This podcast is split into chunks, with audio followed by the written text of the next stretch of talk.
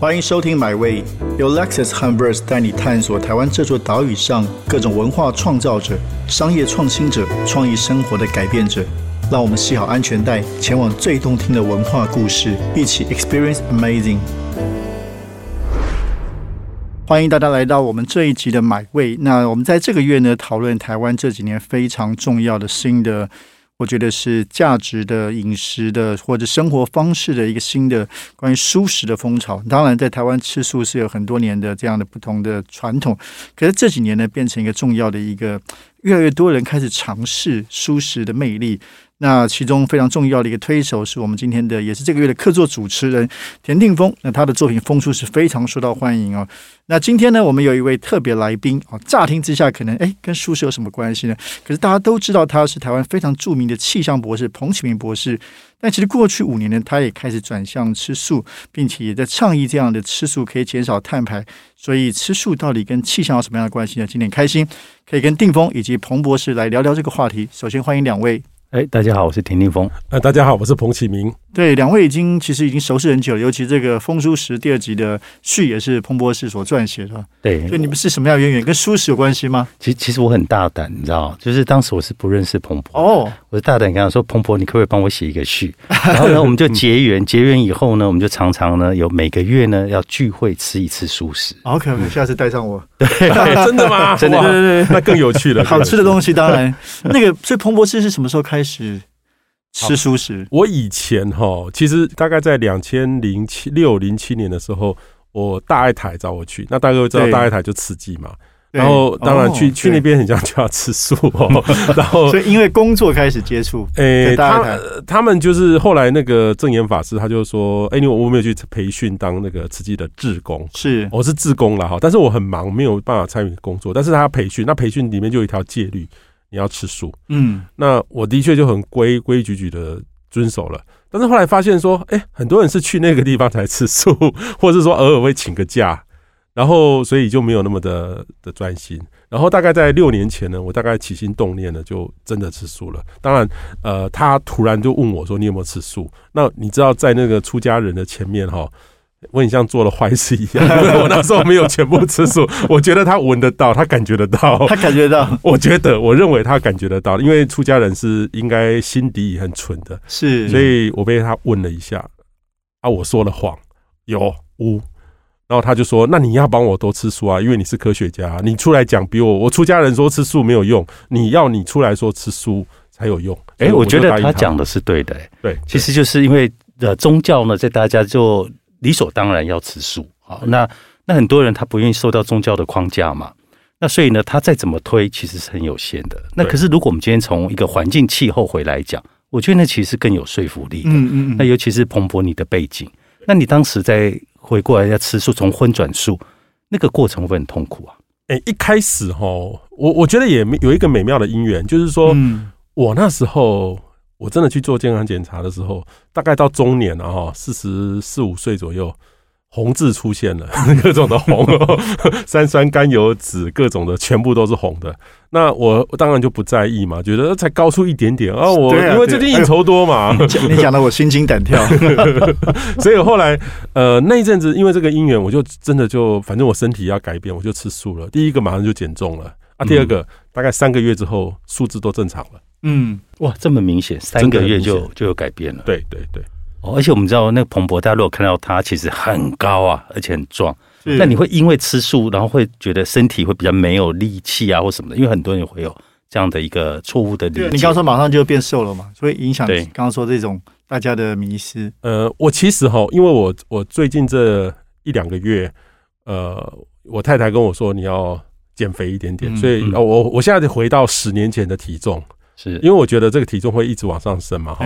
啊，BMI，我老婆说我要回到二十四左右，所以我努力的大概减了六七公斤。那六七公斤呢？我虽然我在重训，可是我觉得我一两个月内就减了大概最多，我算了一下八公斤。八公斤之后，的确是把我的肌肉也顺着就减低下来。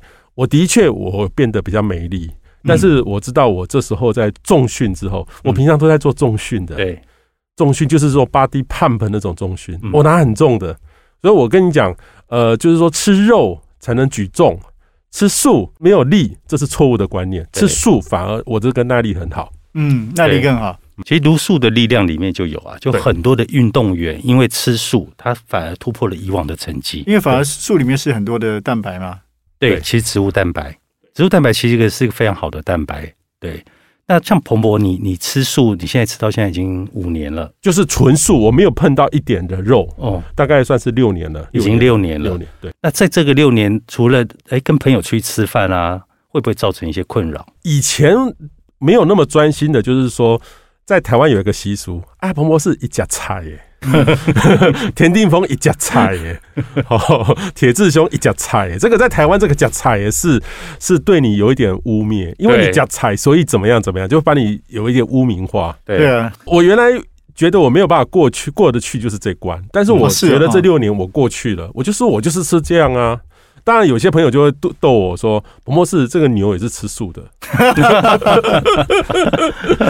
但我觉得吃素这件事情啊，对环保的贡献其实最大的，没有错。对，然后呢，像彭博几个月前嘛，有代表我们台湾去出席那个气候峰会。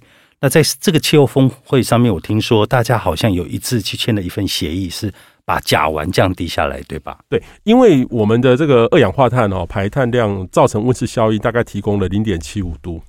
甲烷零点五度，嗯，所以这个其实你光是把甲烷哈，我们把这个肉类的摄取量能够降低，呃，你不可能到零啦，就降低一半，其实其实就是比我们要那么辛苦的要做净零还要有效，所以这个真的通过这个决定。对，那可是很多朋友可能还搞不清楚。对，要不要跟我们进一步阐述一下甲烷是什么？那为什么甲烷跟动物有关系？对对，甲甲烷呢就叫做 CH4 了哈。它其实它有几几个来源。第一个是这个牲畜，就是说它的生产过程中，像牛啊、猪啊、牛啊、羊啊，它本身的粪便等等，这个是最主要的，大概占了呃百分之二十五到三十左右。那第二个呢，是我们人类的这个排泄物、污水等等。还有一个就是说种水稻等等，还有一些还有一些工业的这几个几个我们人类可以控制的，大概就占了一半。嗯嗯，所以如果说我们自己只要这个口欲呢多一点，呃，转换，那其实这改变幅度是很大的。所以是少吃肉，对，呃，肉类的贡献是直接的，而且它是很显著的，就很像说一般的。呃，吃牛肉的，或是吃有肉的，你换成吃素食，这个排碳量一餐里面大概马上就少了大概百分之八十。哇，那还有就是说动物排放出的这个气体也是有影响吗？对，例如说我们一般的那个反刍的这这动物，它的胃、它的放屁哦，当然我们人类的屁是不是有甲烷了？这个没有人去好好量了哈。但是这个牛的其实是很清楚的，牛的打嗝、牛的屁，其实它就是甲烷。呃，排放量贡献很多，可是这样少吃的话，牛还是在。但但是其实最重要的问题是说哈，因为你知道吗？现在很多的那个素食站，他们会找我去现身说法。嗯，啊，因为哎，彭博士那么糟那么壮，他也吃素，对不对？对对对。然后我们都那么健康也吃素，所以其实开始大家的情况转变，以前都是宗教才吃素，或者说啊，我有一个愿望，我许个愿，我我要做什么事情，我要吃素吃一个月。其实这个都不对的，你自己身体去改变而已。那我其实做一个调查，其实这个全世界的人类哈，越有钱就越吃更多越多的肉，越有钱越吃更多的肉。对，没有钱的国家吃的肉才会比较少，所以就变成有一个很很明显的一个曲线。全世界吃肉吃着的最多的国家就是这个美国、澳洲、这个阿根廷。当然，它也产牛肉，对对对，那它也吃更多的肉，在他们的文化里面，饮食文化非常重要。我举例像中国。中国其实它原来的肉比较少，现在大家也快速在上升当中。那台湾的这个吃肉的这个呃，也是亚洲，我们是亚洲第一名吃肉的，吃大概跟香港差不多。是，我们台湾吃肉是第一名。对，我们一年平均现在吃掉七十五公斤的肉，一个人一个人一年吃七十五公斤的各种肉。各种肉，各种肉，就是有，就是呃，鸡呀、鸭、牛啊，这个等等，这样全部算起来七十五公斤。不过后来最近一个报告是香港比我们吃的多哇。其实要吃素食到香港是困难的，对对对吃烧腊嘛，所以因为香港吃素其实很很困难。因为我以前常常跑香港，因为去工作、开演唱会做什么，然后去那边就只能吃功德林。功德林。就是那种很传统的素食，他就会讲你说哦，你要吃斋哦，对，那是斋啊，对，然后然后他们就觉得眉头就一皱，他就说磨啊磨啊，就没办法，所以就很惨。对，那蛮奇怪，因为吃素，台湾过去很多因为是跟宗教有关系嘛，对。香港应该也是蛮多这个传统的中国民间信仰，南方的是。为什么会比台湾吃素的少这么多？可是因为广东人基本上是喜欢吃各种的珍奇异兽，对，所以呢他们会煲汤嘛。那煲汤通常呢也都是煲荤的汤，所以素的汤其实基本上是很少的。那这个来自于它的整个的文化就是这样，所以会比较少去吃素。所以他们对于吃素就是啊，你一定是出家吃斋啊，就吃。吃斋的这一种，所以就像彭博讲，那就是一个少数的族群，很少数在香港。那日本以前也是比较少的。那日本以前少，是因为他们吃海鲜素的多，他们觉得吃素就是可以吃海鲜，因为他们的出家人是可以吃海鲜的。对，所以那个跟宗教其实还是有一些关联。所以以前我们去日本，我们吃素也是很辛苦。还有韩韩国也很辛苦哦，韩韩国韩国非常辛苦。韩国我去过韩国一次，我就说啊，我不要再去了，因为我那次去真的很惨，我没有东西吃，就是各种的生菜，包肉包肉的生菜，你对，我只能吃菜，那个肉我不能吃。但是我觉得这个状况在这几年有非常大的改变，包括日本，他现在都可以出一本书，是告诉你去哪里吃好吃的素食的。嗯，对。那韩国呢，也开始有一些素食餐厅开始出来了。对，那香港现在也是也是开始很多人在提倡说，我们为环保来吃素。那所以大家在想说，哎，为什么吃素跟环保这个这个议题可以扣得这么紧？对，嗯哼，对我我其实每年都参加，我已经参加过十年的这个叫做联合国的气候变迁会议哦。那我我常常上台，就是说主持一些会议。那有一次呢，我就上台去主持这个素食，嗯，素食。那我印象很深刻，是我记得大概在三年多前是在坡昂的时候。有一位梵蒂冈的神父哦，梵蒂冈的神父，你知道神父是什么都吃的，你知道吗？嗯嗯嗯。然后，但是他神父梵蒂冈的神父，他也知道说气候变迁很重要，所以他们要推广说，呃，神父一天不吃红肉，一天不吃红肉啊，礼拜五不吃红肉。结果那些那个都推推不下去，他问我说怎么办？为什么推不下去？因为他们就很这就是饮食文化，就是吃饮食文化，就是神父。但是他的这个这个教宗已经说了，我们要保护地球啊，你还吃那么多的肉。他问我怎么怎么办？那我就说我们要把那个 vegetarian 弄得 delicious，就更好吃，让大家神父愿意转变哦。你可以来台湾。可是可是，因为我们讲到这个这几年在国外那个所谓的未来汉堡，像这个已经的确越来越流行嘛。这种这个是过去的植物肉，现在新的做的就是口感啊、味道啊，都很像真的汉堡肉。这个应该在西方已经是越来越普遍的事情了。但但是相对的，它的接受程度还没有特别，还没有到主流化，还没有到主流化。那那因为神父他过的是传统的生活，所以他问我怎么办，所以我就说好吃。还有一个。德国的国会议员直接问我说：“他们在德国都推不起来，因为德国其实有一有一次环保部的部长是绿党执政，嗯，那个绿党就说我们政府的这个所有的饮食全部要素食，嗯。”结果呢？马上抗议！我我这是损害我德国的猪脚，我德国香肠的产业，马上被抗议完了。他问我怎么办？我说你就是在餐厅里面的选项要多一点，vegetarian 贴上去嘛，让大家多一点选择就好了。应该立法要选择，不能不能让我们都不知道，没有办法选择。对。结果现在去德国，其实也改变了很多。是你说像美国，因为植物肉的兴起，它变成一种很时髦的食物。对，就是说大家去超市都可以买很多的植物肉回去料理。所以它已经变成是一个趋势了，就是年轻人，然后对环保有意识的人，他就会开始选择植物肉。对对，像蔡依林，她其实在她的那个呃社群网站里面就有贴说她吃的这个呃未来肉，那其实就是带动一个风潮。所以，我我觉得这些名人明星起的带动，其实还是会有很大的帮助的。其实这几年那个植物奶也是已经这这两年在咖啡店、各种咖啡店是非常非常燕麦奶啊，燕麦奶非常的普遍。对，像 Starbucks 也有在推燕麦奶啊。对，然后那个还比较贵，还多二十块，所以被这里被人家抗议嘛？被抗议啊？为什么？被抗议严重啊？就是为什么要比较贵？哦，植物奶比牛奶贵。对，好像歧视这个吃素，所以连我记得是某某位几个大明星歌手在国外的出来抗议，就是为什么这个多一个 option 是好，但为什么是比较贵？对，所以这个是新的，我觉得这个正在国际正在讨论的这样的新的过去的以素食为主的，然后进入到这个主流的餐饮的习惯里面，正在进行我觉得天翻地覆的一个重新的改变。是，但是它在制造的过程中，它成本是比较高的嘛？我不知道，可能是因为需求比较少，对不对？就是相对它它的或者说它的市场的规模可能没有办法像传统的对啊，所以量少，它的必须是价格比较高一点点。可是我想到我们小时候有喝有喝过植物奶，叫蜜豆奶，对吧？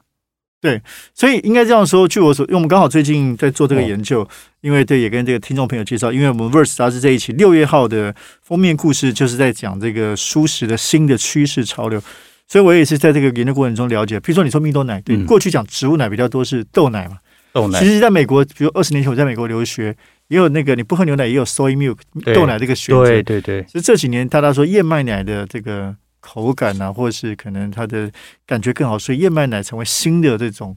新欢，相对于你刚刚说的豆奶，嗯，越来越普遍了。是，你自己喝咖啡没有加这些？我自己喝咖啡是喝黑咖啡，我也是，我也是，也不喝拿铁，不不喝不喝拿铁。OK OK，就像像我们自己同事，年轻同事不一定吃素，但是大家喝燕麦奶的比例是蛮高的。对我我是为了健康啊，我知道像很多年轻人都喝燕麦奶，对，也有刚刚说的为了动物的伦理啊这些。就是大家其实有意识，是来自于环境的变迁，就极端气候的影响，所以大家有意识的去吃素食。那我觉得那是一个很好的现象。嗯哼。那那我们也在呼吁，就是说，我们有没有可能，就是一个礼拜我们从吃一天素开始？没有错。对。其实我我之前的呼吁是，因为很多人台湾人习惯就是初一十五吃素，对，连一个月里面两天就两天了，对，两天而已。那我说你可不可以倒过来，两天吃肉就好了？啊，这样我说这样，你你一个月只吃两天没有用啊，对，对你的身体或是整个环境没有不会有太大改变。因为我们刚刚说到说它的除了甲烷的排碳量之外，其实我们现在还有一个问题，就是粮食安全的问题。嗯嗯，像俄乌大战，像今年的这个乌克兰这样，它的这个麦就没办法播种了，所以其实各位知道现在的粮价还会一直涨，涨到明年。所以这个粮食一高，其实很多的落后的国家，呃，有钱的国家它可以花更多的钱。可是比较穷的国家，它其实它就没有这个成本，其实它就会引发战争嗯嗯。所以这个其实粮食安全，当我们人类吃的东西都不够，你更何况那些牲畜，所以你只好吃一些少吃一些肉，让这个食物回到正常的平衡平衡生态的平衡点，这是很重要的。像彭彭博是过去你在跟大家沟通的，你用气候这个观点沟通，你觉得是有效的吗？还是大家会觉得不好接受？呃，我会觉得是说慢慢，我我那是个蛮好的理念，可是不一定不一定接受，因为因为这个气候的东西太远了，对大家是无感的。但是我只要讲到说，我举去几个案例，例如说像之前的这个呃毒奶粉的事件，其实毒奶粉事件，商人不会没事去创造一个毒奶粉，是因为澳洲发生干旱，这个没有牛牛没有东西吃了，那那怎么办？牛奶就不够了，所以他只好制造出假的添加物出来，所以用这样的观念。呃，从粮食安全的角度，这是很重要的，这个反而是会比较有效。嗯嗯。可是我觉得气候其实大家应该要有感才对，因为我觉得这几年其实很差异很大。当然，就是你看像现在的印度，印度现在 四十几度，哎，五十五十了，已经五十度了，所以他们很多人热死。对啊，所以你看这是多很严重的问题。那我觉得台湾其实也是啊，就是你那个天气变化很奇怪，今天这么热，到了明天又突然变很冷。那这个其实应该也是一种极端的气候的影响吧？呃，台湾人通常都习惯是说极端的，万一有受灾了，他马上就有感觉。你这时候跟他讲，可是这几天都风平浪静的话，没有人会理你。说为了我今天的夏天很热，我要来吃素，真的台湾人接受度很低。对，那好，理念之外，我们谈谈真的饮食部分。因为这个彭博士也是这个我们风书时的秘密课评审委员，对，他也是秘密课，所以你后来就有公布，对不对？有，我们有公布名单。所以那个是是什么样的一个经验呢？要听说要吃一天要吃好多餐。呃，彭博还好，彭博运气很好，没有没有被我们拿进去一天吃很多餐。没有，他说 他不让我参加，因为他说 我去，人家就会觉得哦哦，你这个是彭彭博士，所以他就会给我太出名了。对对对，他其实做不了秘密课，你知道吗？因为那你也做不了啊。我现在 我现在秘今年秘密，今年我就没办法做了。我是新人，可以找我去。你你可以，你今年我会让你一天吃七餐。因为彭博这走进去，大家都认识他，所以呢，我们就特别会挑选一。些比较指标性的餐厅去试而已，嗯，他没有办法真的到中南部去啊，对啊，但是他很懂吃，他非常懂吃，而且爱吃，爱吃，对我觉得呢，挑这种爱吃当评审非常好。我觉得他的他的方式很棒，因为他找两个是吃荤的，两个吃素，哦是这样，对对，我每一次都会找荤的跟素的一起去吃。因为你不能光靠我们吃素人就哦，这个很好吃，我给你很高分，那其实很不客观的。因为我们要推广给吃荤的人嘛，那吃荤的他就会去比较啊。我今天吃的这个红烧牛奶跟你素的红烧牛奶吃起来有什么不一样？如果我吃起来，我觉得你素的就是不好吃，那你怎么劝人家要来吃素？对对对，就很难嘛。所以彭刚刚说彭博那个当评审员还是有去几家，没有去全部。是我没有，我就去了几个他认为很有特色。对我很幸运，他知道哪些特别的，他也知道我们的口味。例如说，他会带我们去吃这个 Uncle Q，对对对，Michael Q，麦克 Q，那个那个其实那个我看到那个好高的那个球员球员那个 Davis，哇，真的好高，没想我真的没有办法想象他是真的是吃素。对。对，本期杂志有报道他，所以那你你自己感觉到，就是说，因为台湾这几年的，特别是三年吧，我觉得这个饮食的这个场景有一些改变，更多新的餐厅，像刚刚说安克 Q 有比较比较酷的，然后新的料理方式。那你作为一个茹素的人，所以你的你会开始也，你你怎么看这个事情？你会尝试更多的新餐厅吗？还是哦，我就觉得我们我们的好日子要来了，因为你知道我们以前哈很惨，去吃东西。素套餐，素套餐就是那个样子，然后就是你都会很腻了，所以我现在就图了一个，我终于我可以自己做决定的那种感觉啊，我还要当家做主的那种感觉。那你们会习惯吗？因为这种我发现很多新派种餐厅都是，比如说比较是印度风或地中海风的料理手法。对。那这跟传统台湾吃素的那个中式的确是很不一样。可是台湾的中式的素食选择其实已经很多了啊。那他们再加进来，我觉得是让我们有更多的 option。那我觉得那个其实是很好，就是在推动素食的时候，你不会觉得吃的很腻、很无聊。真的就像彭博讲的，我们开始吃素很痛苦哎，每次都好啦，就是去一个很好的餐厅，他也是给你准备素套餐给你而已。那那个素套餐你没有选择啊，我也觉得对，对你就是吃好吃的，嗯，你也不能说它不好吃，可是你吃的就是食之无味。对，就是说，其实我觉得哦，定峰他创造了一个，我我是这几年就是看着他的书去吃他的那些东西，很讶异哈，都是年轻人，对啊，都是年轻人，以前都是那种可能我长辈啊，长辈，或是我要我要许一个什么愿才会去吃，现在都不一样了。定峰，其实因为我们这几集还没有机会跟你聊，比如说，当然不问你怎么开始吃，说问了很多，那你怎么会想要做风蔬食这个事情？因为我觉得，评鉴对，我觉得吃荤的人基本上他是，如果台湾有很多的人突然想要吃一阵子的素，他没有选择，他不知道要去哪里，他没有概念，他们通常就会开始在问朋友吃素朋友说啊，你们都要去哪里吃？通常也不会得到一个很很好的答案，那他只能去哪？他只能去传统的自助餐。他没有别的，那他吃了两次、三次之后，他其实在受苦。他会觉得，哎呦，你们吃素好可怜。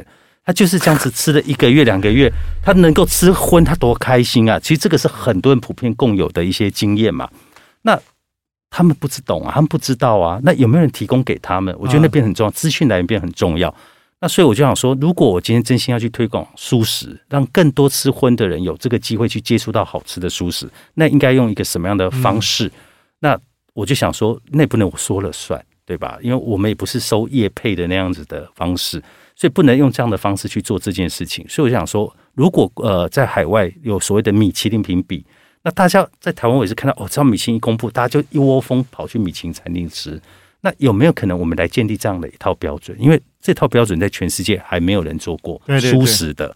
对，那我就是拿米其林的标准，回过头来去找秘密客，很多美食家，很多懂吃的人，吃荤吃素的人，在全台湾到处去吃，然后大家再来做一个评比，很客观的评比，然后提供一个建议。那我觉得这一份评比在这一两年，其实我觉得它有形成一个力量，就是很多有有对很多的人，就 甚至他会像打卡一样，他会在他的 IG 说：“我今天又吃了风叔食的这一家，我然后明天又吃了这一家。”他就开始他收集的概念。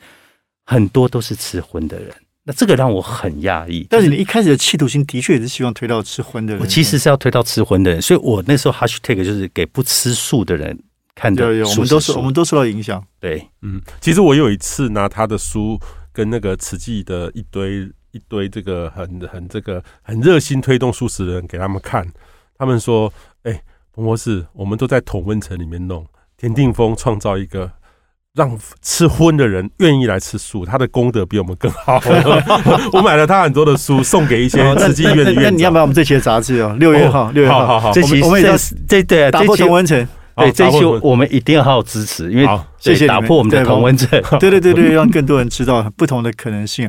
我觉得我这次定也是说，就是其实是一个 option，多一个选择了。对，不只是你这一餐多一个选择，而是你人生多一种选择。是，像你刚刚提的，不管对对，也是给地球多一个选择嘛。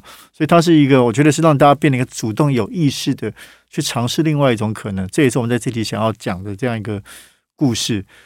所以风叔，那你现在不能两位都不能做秘密课了。风叔时会有第三集吗？呃，风叔时不会有第三集，但是风叔时的评鉴，它还是会持续每一年，像每一年的十二月，我们还是会公布。太棒了！对，那所以今年的秘密课已经开始又要动起来了。那很难说，两位也有可能是秘密课。说说的好神秘哦，还是会叫这个名字吗？对对对，风风叔时评鉴。我觉得你想出的名字很厉害。而且而且我们是把它专业化，所以就是呃得奖的餐厅，对大家我们开一个记者会，让媒体去报道，让更多的人知道。对，对我我因为我去很多餐厅嘛，的确很多餐厅都会把那个风俗式的评鉴放在很明显的位置，对，就大家都非常的。开心，对，他也觉得是受到肯定。那我我们去肯定了业者，业者会做出更好的食物给消费者，那它就是一个正向的循环。所以，我我们刚刚提到风速的这个啊舒适这个新风潮，所以彭博士也在你的就身边的朋友感受到吗？越来越多人开始尝试或转向。其实吃荤的人，他遇到我是素的，那我会跟把原油跟他说一次。其实我每说一次就。就拉了一局，那他们就说他说：“哎，我来试看看好不好？”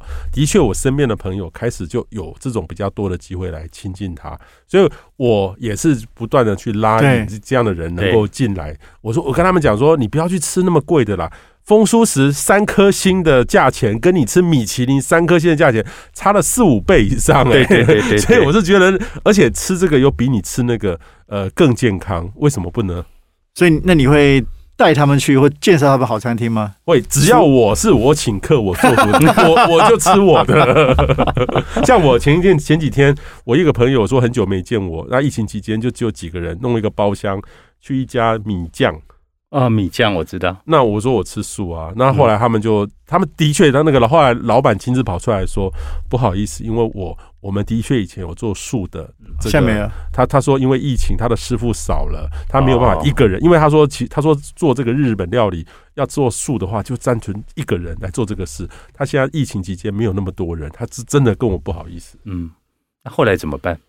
后来我就换家餐厅，很简单的豆腐啊，那种豆皮豆皮寿司。对，传统的日本还是很很难，素的确是有点难度的。对，OK OK 啊，希望很快有机会可以跟彭博士跟定峰一起去吃好吃的素食餐厅。那非常感谢我们的客座主持人定峰，也谢谢我们的气象博士彭启明博士，谢谢两位，谢谢谢谢谢谢。这趟旅程已经到站了，感谢你的收听，也让我们一起期待下趟旅程的风景。别忘记订阅买位。本节目由 Lexus 和 Verse 文化媒体联名出品。